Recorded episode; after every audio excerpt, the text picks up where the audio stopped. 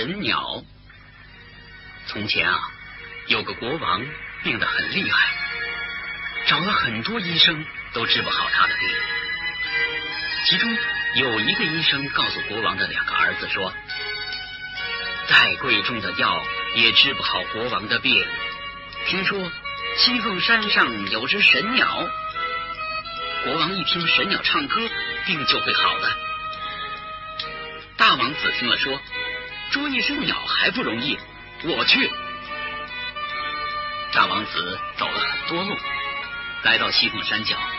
碰见了一个正在种地的白胡子老爷爷，他穿了一身破破烂烂的衣服。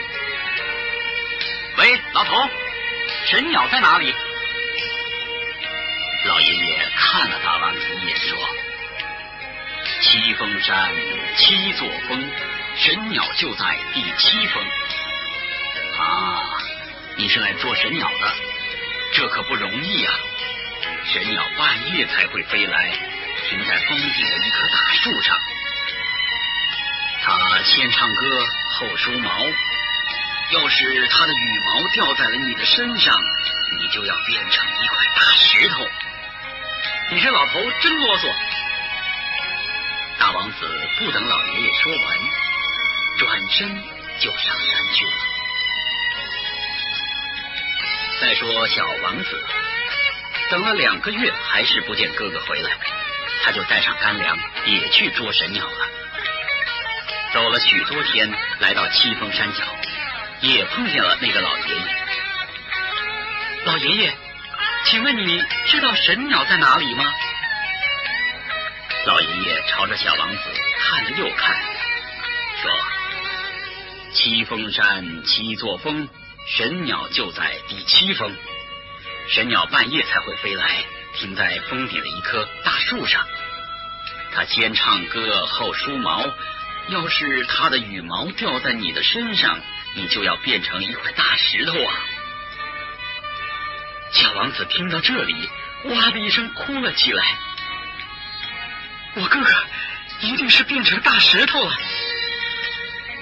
孩子，你别着急，你要是能捉住神鸟，你哥哥就有救了。说完，老爷爷拿出一把小刀和一个石榴，递给小王子，对他说：“孩子，带上这个，你爬上峰顶，找到那棵大树。可是你不能睡觉，你要是打瞌睡了，就用小刀在胳膊上划个口子，把石榴汁儿挤进去，这样你就不会睡着了。”小王子谢过了老爷爷。爬上第七峰的峰顶，找到了那棵大树。树下果真有一块大石头，这就是他的哥哥大王子啊！小王子爬了一天的山，累极了。天刚刚黑下来，他就想睡觉了。他赶紧用小刀在左边胳膊上划了个小口子，把石榴汁挤了进去。哎呦！好疼啊！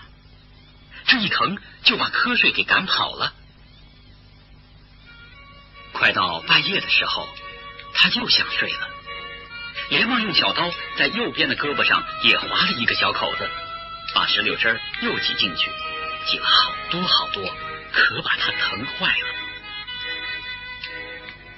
这时候，神鸟飞来了，在树顶绕了好几圈，在树梢上停了下来。仰着头唱着歌，